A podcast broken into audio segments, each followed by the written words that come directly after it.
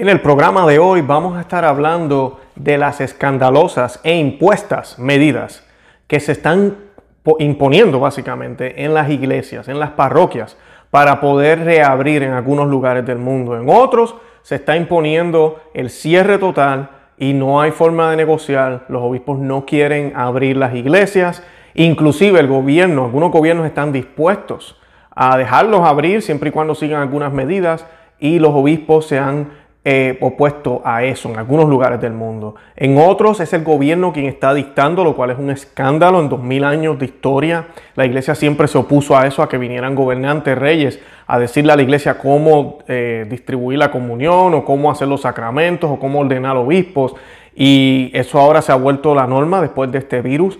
Así que todo esto es escandaloso. Es la, la iglesia después del coronavirus. De eso es lo que vamos a estar hablando hoy, de estas medidas escandalosas, qué podemos hacer tú y yo, que, somos fieles al Señor, para poder contrarrestar esto y no caer en pecado de sacrilegio, en, toda esta eh, temática que lamentablemente muchos católicos van como zombies, dormidos, sin darse cuenta del mal que están haciendo. De eso es lo que vamos a hablar en el día de hoy.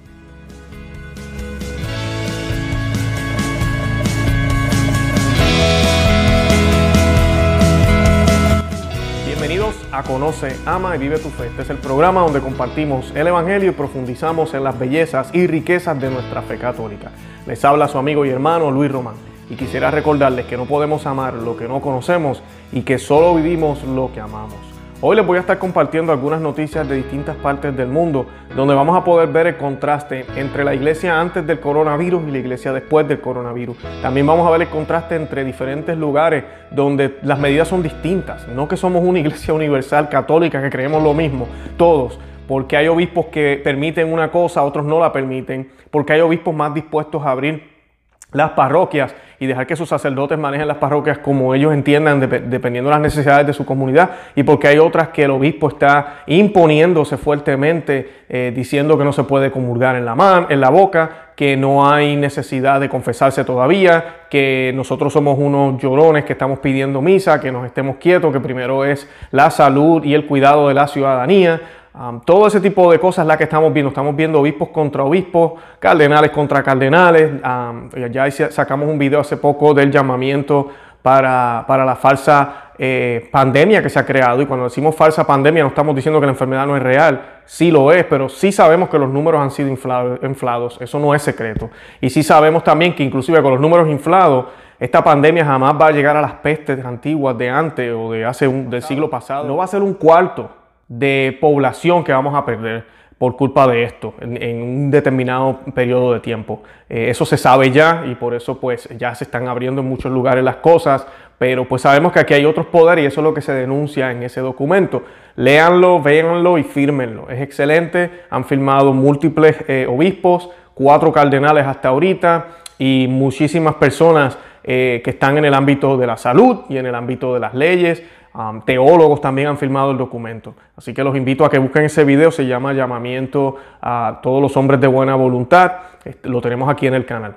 Y pues de este tema hablamos un poquito también con nuestro hermano Gerardo García. Hace dos programas eh, hablamos con él. Si no han visto el video, también los invito a que lo vean. Eh, es el video que dice sobre eh, comunión en, la, en bandeja, hágalo usted mismo, llévesela para la casa. Esas son de las partes de las medidas que se están también poniendo en algunos lugares del mundo. Bueno, antes de comenzar, yo quisiera que hiciéramos una oración, la vamos a hacer a la, Santísima Virgen por medio de Santo Tomás de Aquino y la hacemos en el nombre del Padre, del Hijo y del Espíritu Santo. Amén. Oh bienaventurada y dulcísima Virgen María, Madre de Dios, toda llena de misericordia, hija del Rey Supremo, Señora de los ángeles, Madre de todos los creyentes, hoy y todos los días de mi vida, deposito en el seno de tu misericordia mi cuerpo y mi alma, todas mis acciones, pensamientos, intenciones, deseos, palabras, obras, en una palabra, mi vida entera, y el fin de mi vida, para que por tu intercesión todo vaya enderezado a mi bien, según la voluntad de tu amado Hijo y Señor nuestro Jesucristo. Y tú seas para mí, oh Santísima Señora mía, consuelo y ayuda contra las acechanzas y lazos del dragón y de todos mis enemigos. Dígnate alcanzarme de tu amable Hijo y Señor nuestro Jesucristo, gracias para resistir con vigor a las tentaciones del mundo, demonio y carne, y mantener el firme depósito y propósito de nunca más pecar, y de perseverar constante en tu servicio y en el de tu Hijo. También te ruego, oh Santísima Señora mía, que me alcances verdadera obediencia y verdadera humildad de corazón, para que me reconozca sinceramente por miserable y frágil pecador, impotente no solo para practicar una buena obra, sino aún para rechazar los continuos ataques del enemigo sin la gracia y auxilio de mi Creador, y sin el socorro de tus santas preces. Consígueme también, oh dulcísima Señora mía, castidad perpetua de alma y cuerpo, para que con puro corazón y cuerpo casto pueda servirte a ti y a tu Hijo en tu religión. Concédeme pobreza voluntaria, unida a la paciencia y tranquilidad de espíritu, para sobrellevar los trabajos de mi religión y ocuparme en la salvación propia y de mis prójimos. Alcánzame, oh dulcísima Señora, caridad verdadera, con la cual ame de todo corazón a tu Hijo Sacratísimo y Señor nuestro Jesucristo, y después de Él a ti sobre todas las cosas, y al prójimo en Dios y para Dios, para que así me alegre con su bien y me contriste con su mal, a ninguno desprecie ni juzgue temerariamente, ni me anteponga a nadie en mi estima propia. Haz, oh Reina de cielo, que junte en mi corazón el temor y el amor de tu Hijo dulcísimo, que le dé continuas gracias por, las, por los grandes beneficios que me ha concedido, no por mis méritos, sino movido por su propia voluntad, y que haga pura y sincera confesión y verdadera penitencia por mis pecados hasta alcanzar perdón y misericordia. Finalmente te ruego que en el último momento de mi vida, tú, única Madre mía, puerta de cielo y abogada de los pecadores, no consientas que yo, indigno siervo tuyo, me desvíe de la santa fe católica.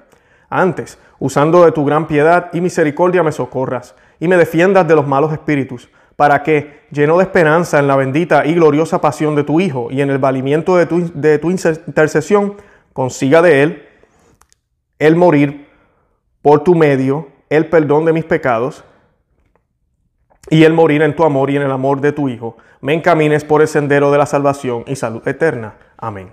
En el nombre del Padre, y del Hijo, y del Espíritu Santo. Amén. Bueno, y para comenzar, la primera noticia que tengo en el día de hoy es eh, el cardenal de ah, Reino Unido. Eh, se expresó en, un comunicado y dijo que sería un escándalo que las iglesias se abrieran. Escuchen bien, que las iglesias se abrieran para oración privada. No estamos hablando de misa, estamos hablando de oración privada, que eso sería un escándalo. Él dijo que los católicos eh. Sería para los católicos un escándalo que las iglesias se abrieran a la oración privada en la actualidad. Esto se produce después de que los obispos previamente dejaran en claro que ayudaron a convencer al gobierno de cerrar las iglesias. ¿Escucharon bien? Los obispos convencieron al gobierno de cerrar las iglesias. Esto es en Reino Unido. El comentario se hizo en una carta enviada a los católicos en Reino Unido que habían escrito a los obispos pidiendo que las iglesias fueran reabiertas. Les pido que recuerden que las iglesias están cerradas debido a las restricciones establecidas por el gobierno, dice la carta de Nichols. Nichols es el cardenal, eh, Vincent Nichols, el, cardenal de Reino, de Reino Unido. El primer ministro lo dijo explícitamente el 23 de marzo. Estas restricciones todavía están en su lugar como parte del gran esfuerzo para contener este virus mortal. Hacerlo es un grave imperativo moral. Actuar en contra de esta directriz sería poner en peligro la vida y actuar de una manera que diera escándalo, continuó el cardenal. La carta no reconoce que los propios obispos, según su propia declaración, desempeñaron un papel clave en las iglesias del cierre del gobierno del Reino Unido, incluso a la oración privada. Los obispos católicos prohibieron la celebración de misas públicas antes de que entrara en vigor el encierro y según su propia declaración desempeñaron un papel crucial en convencer al gobierno de exigir que las iglesias fueran cerradas por completo. Una declaración del 24 de marzo de la Conferencia Episcopal Católica de Inglaterra y Gales explicó el papel desempeñado por el profesor Jim McCamnos, miembro del grupo de referencia de atención médica para la Conferencia Episcopal, al convencer al gobierno de cerrar las iglesias. Después de la guía del Ministerio de Vivienda, las comunidades y el gobierno local habían declarado que los lugares de culto deben permanecer abiertos para la oración solitaria. El profesor Jim McCamnus ha hablado con altos funcionarios y estaba bastante claro que simplemente no habían pensado en los problemas de infección y seguridad de las iglesias y cuando dejó estos puntos claros estaban horrorizados y estaban de acuerdo en que habían cometido un error, dijo la declaración de la diócesis. Mantener las iglesias abiertas envía un mensaje totalmente inconsistente y por lo tanto deben ser cerradas en beneficio de los demás y detener la infección, continuaron los obispos. María Haynes, una ama de casa católica, madre y profesional, que ha pasado más de 30 años trabajando como activista pro, familia y pro vida, le dijo a Lightside que cuando los supermercados están abiertos, manteniendo las directrices del gobierno, no hay caso para apoyar que las iglesias católicas estén cerradas. Y eso es exactamente lo que pasó aquí también en los Estados Unidos, en algunos lugares. Es triste ver esto. Vieron cómo en una persona que trabaja para el episcopado va donde el gobierno y le deja saber, oigan, ustedes están diciendo que las iglesias se pueden quedar abiertas siempre y cuando sea oración solitaria, privada. Eh, yo creo que no, yo creo que es mejor que la, que la cierren. Es mejor para estar todos por igual. Eso que, que vieron ahí que sucedió es exactamente lo, lo, contrario que hicieron los supermercados y otros negocios. Por dos razones. Una, pues ellos fueron ahí y dijeron, hey, yo vendo comida, la gente necesita comer y yo estoy preocupado por la gente que se vayan a morir de hambre. Yo no estoy diciendo que tal vez las intenciones fueron honestas en ese sentido. Pero también sabemos que los supermercados generan ingresos. Aquí en los Estados Unidos la cadena Amazon, ¿verdad? Que, uno puede ordenar eh, en línea por internet, es, grandísima. Ahorita mismo están haciendo millones, les está yendo súper bien. Ellos no cerraron, tienen la infraestructura perfecta para esta crisis. Y claro, tuvieron la luz verde de parte del gobierno. Y así hay muchísimas compañías y centros de distribuciones que están abiertos porque el gobierno entiende que son necesarios. El gobierno nunca se ha metido con el culto y por eso en muchos lugares siempre estuvo las parroquias en la lista de, negocios o de empresas o de lugares, disculpen, esenciales. Aquí en la Florida, y, lo pueden buscar los que quieran, usted va al website de la Florida y ahí estaban, las iglesias siempre estuvieron catalogadas como esenciales, siempre. Ahora, la norma de cerrar, de que no hubieran parroquias, fue de los obispos, de que no hubieran misas, fue de los obispos, e inclusive de que no hubieran confesión, ya esto fue más local, ya eso fue más local. No voy a decir que fue la conferencia episcopal, porque por ejemplo, en el caso de mi parroquia, habían todavía confesiones, con cita, pero las habían. Yo me enteré de parroquias en la Florida donde no habían, no habían, simplemente canceladas completas. Y pues esa es lo que, lo que está sucediendo. Además de esto, vemos una contradicción horrible, porque ustedes saben que a nosotros nos dijeron, hace unos meses, nos empezaron a hablar y a promover la, la, contrición perfecta, lo cual nosotros ya hemos hablado aquí en otros programas, lo que nos enseña el catecismo, lo que nos enseña Santo Tomás de Aquino, lo que nos enseña la iglesia, que sí, y inclusive en Concilio de Trento habla de esto, de la contrición perfecta, y es posible, pero es bien difícil. Pero sí es posible y en caso de emergencia, en caso de muerte, donde un sacerdote no puede llegar, si uno tiene los sentimientos adecuados de sentirse eh, eh, en que tiene que reconciliarse con Dios, de que he ofendido a un Dios y que, y que, y que lo amo y lo adoro y que, me siento arrepentido, uno puede conseguir ese perdón por parte de Dios sin haber ido al confesionario. Cuando hay circunstancias de emergencia o cuando no es posible ir a la confesión, la iglesia enseña que uno debe hacer eso inmediatamente, porque el pecado mortal no se debe esperar. Ahora sabemos que hay horarios en las parroquias, situaciones y circunstancias que puede ser que usted no pueda ir inmediatamente a confesarse. Ahora usted debe hacerlo lo más pronto posible. Si usted hace una confesión mensual y usted pecó mortalmente el primer día del mes, usted no va a esperar al último día del mes cuando le toca confesarse para irlo a confesarse. No, le va a tocar ir antes. O sea, que usted hace lo que tiene que hacer. Pero mientras llega ese momento, usted hace ese acto de contrición. Y el acto de contrición, según el Concilio de Trento, tiene esa validez también por el simple hecho de tener el propósito de irme a confesar lo más pronto posible. Yo hago ese compromiso con Dios. Y más vale que lo cumpla, lo tengo que cumplir. ¿Qué pasa? Yo me acuerdo cuando se estaba hablando eso, yo decía, oh, pues cuando empiecen a abrir las iglesias, esto va a ser un, un, renacer, van a haber miles y miles de personas que van a ir a las parroquias, porque ellos hicieron este acto de contrición y están locos por, por confesarse. ¿Y que estamos viendo ahora? Más medidas, más medidas. Y no tan solo eso, católicos, como tú y como yo, diciendo, no, no, no, que no abran. A mí se nos olvidó el compromiso que hicimos con Dios, se nos olvidó la contrición, la supuesta contrición perfecta que hicimos. ¿Qué pasó? ¿Qué pasó? ¿No deberíamos tener urgencia por abrir? ¿No debería haber esa, esa necesidad? Y cuando vemos personas como este doctor y este cardenal hablando de que eh, lo más necesario para la sociedad. No que lo más necesario es Dios. O sea, realmente nosotros creemos lo que creemos. Realmente nos llamamos católicos por costumbre, porque vamos a una parroquia, a una comunidad y la gente me trata bien y me quedo ahí para sentirme bien. O realmente lo hacemos porque esto es parte, es parte de esta es nuestra vida, este es nuestro estilo de vida.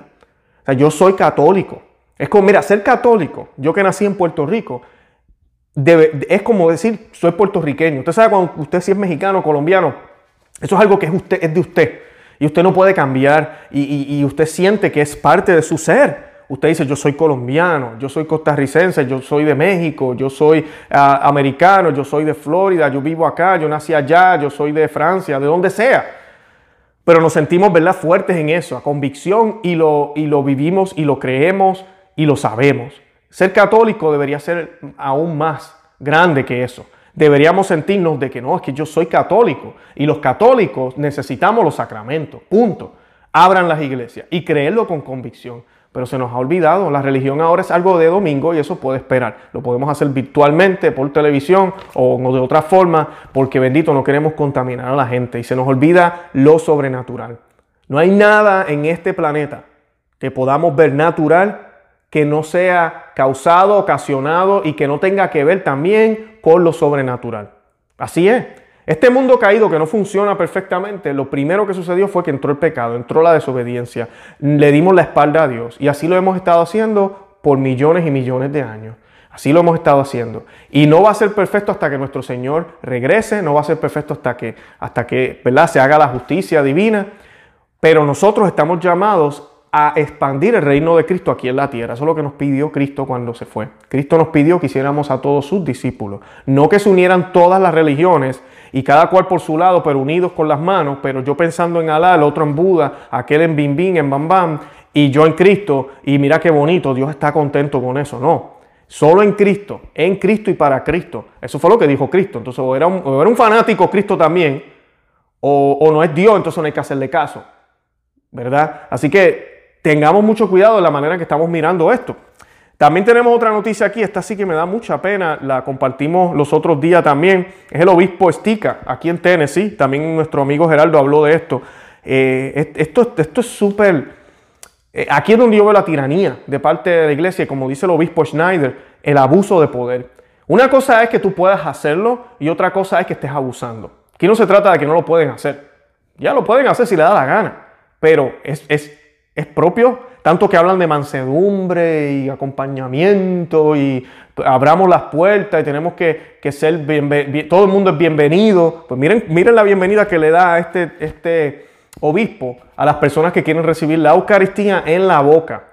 Algo que la iglesia dice que todo feligres, todo laico tiene el derecho de recibir la Eucaristía en la boca. Y dice, en un tuit de los sacerdotes, a, sus, a sus sacerdotes de sus dioses y dijo, no darán la comunión en la lengua según mis instrucciones. Llevando más lejos, dice que si la persona que quiere recibir la Santa Comunión en la lengua hace una escena, entonces se le pedirá que se vayan y no se les permitirá regresar hasta que pase esto, hasta que pase la eh, pandemia. Este es Richard F. Stika de Knoxville, Tennessee. Ese es el obispo de allá. Ahí estamos viendo la, iglesia emergente después de esta pandemia. Y después nos quieren hablar de amor y convivencia y unidad y todo lo demás. Pero entonces el que quiere recibir al Señor en la mano, a mí en la boca, esa persona es una persona que divide, es una persona que odia, es una persona que, que mira lo que está causando. ¡Qué mal! ¡Qué mal! Recíbalo en la mano y déjense de tanta cosa. Bueno, entonces no creemos que es Dios. No creemos que Dios está presente ahí. No es lo que la iglesia nos enseña. No se trata de opinión, no se trata de gusto, no se trata de fanatismo. La iglesia, último documento de los 90, eh, eh, eh, en los 90 de los 2000, disculpen, no más recuerdo el año ahora, pero fue durante el papado de Juan Pablo II, dice que todo laico tiene el derecho de recibir la Eucaristía, no todo laico, todo católico, en la boca. Y también dice en la mano el documento, yo no, estamos de acuerdo, a quien conoce a Mario Tufo, ustedes saben las razones, porque se ha dicho, pero dice en la boca o en la mano. La persona tiene todo el derecho de escoger, pero no le pueden negar una ni la otra.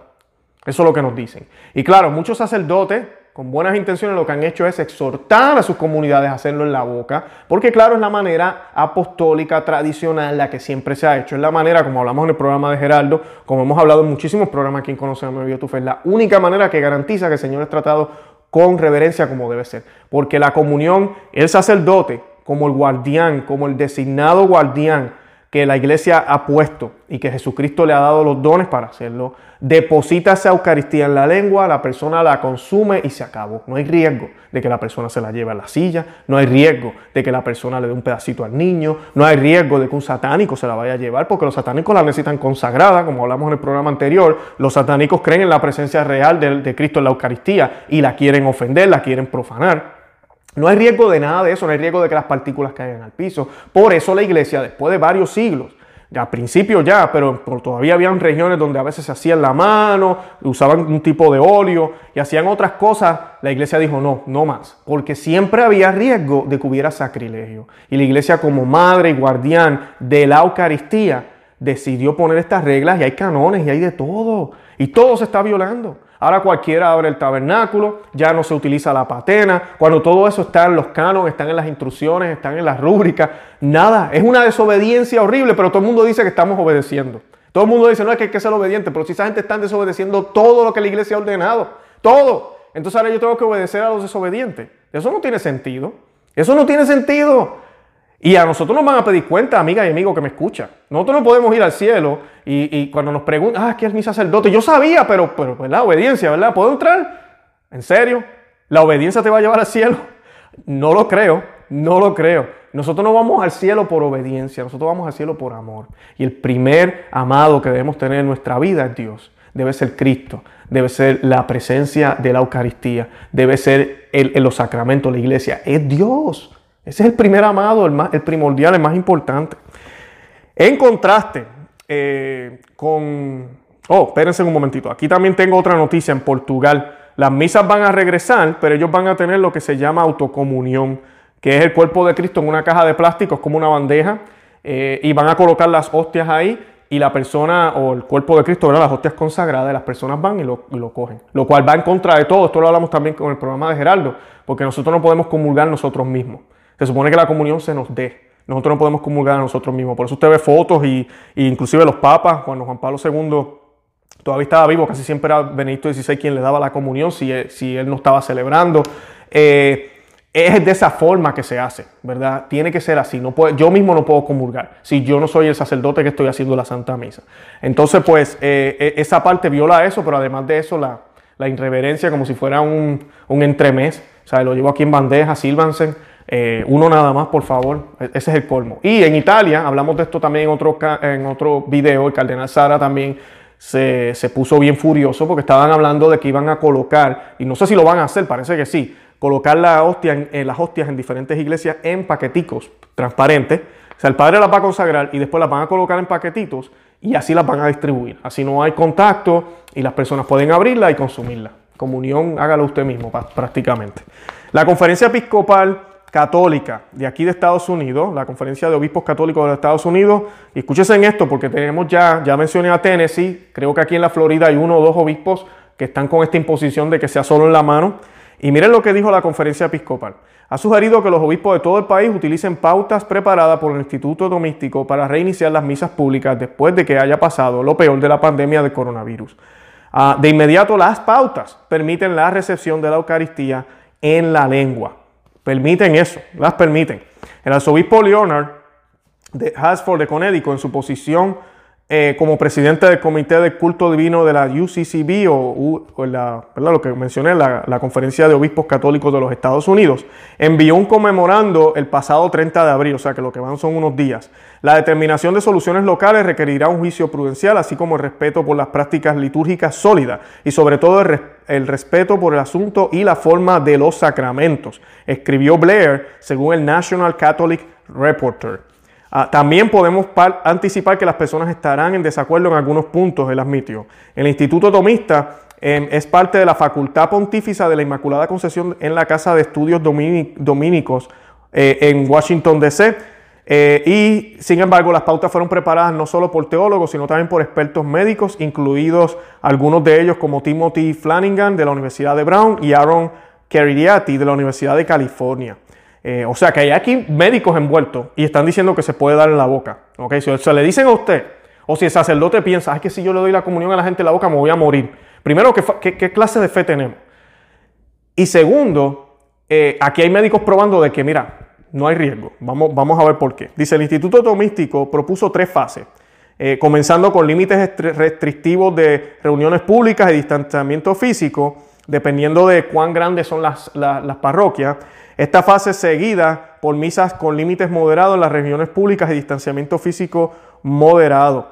El distanciamiento social moderado también se define como el contacto con otra persona a menos de 6 pies, especialmente si ese contacto duraría más de 15 minutos. Estar dentro de los seis pies de otra persona por breves momentos e intercambios está permitido en esta fase. O sea que después que las personas estén sentadas separadas y cuando vayan a comulgar no estén tan pegados y si no dura más de 15 minutos no hay problema. O sea que se puede hacer.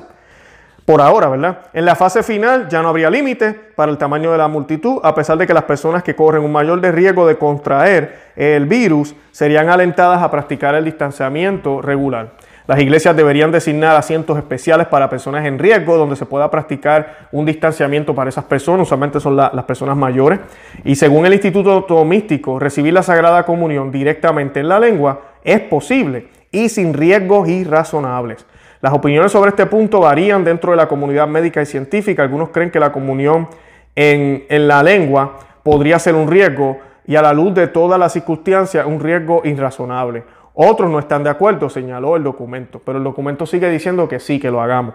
Si se proporciona la comunión en la lengua, uno podría considerar el uso de desinfectante de mano después de cada eh, comulgante si es necesario.